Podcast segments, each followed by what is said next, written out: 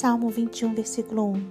Na tua força, Senhor, o rei se alegra e como exulta com a tua salvação.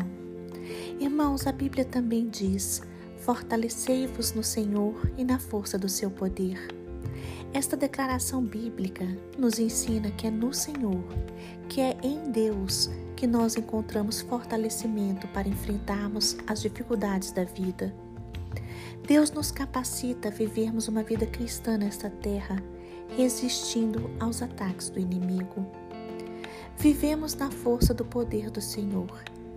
Devemos nos revestir, então, da armadura de Deus. Deus é o Todo-Poderoso é uma fonte inesgotável do poder para com o seu povo. Nos momentos de tribulações, devemos aprender a depender somente da graça de Deus, porque não possuímos nenhuma força em nós mesmos. A força da igreja é Jesus Cristo.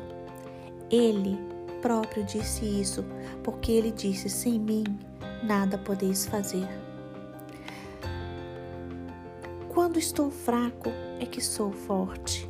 Esta foi uma afirmação do apóstolo Paulo. Já o Salmo 28, versículo 7 diz: O Senhor é a minha força e o meu escudo.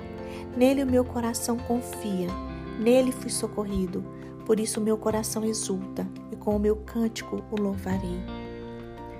Irmãos Gideão, Sansão, Davi, Samuel são pessoas que pela fé conquistaram reinos. Foram pessoas que foram justas e alcançaram o cumprimento das promessas de Deus. Foram pessoas que da fraqueza tiraram forças.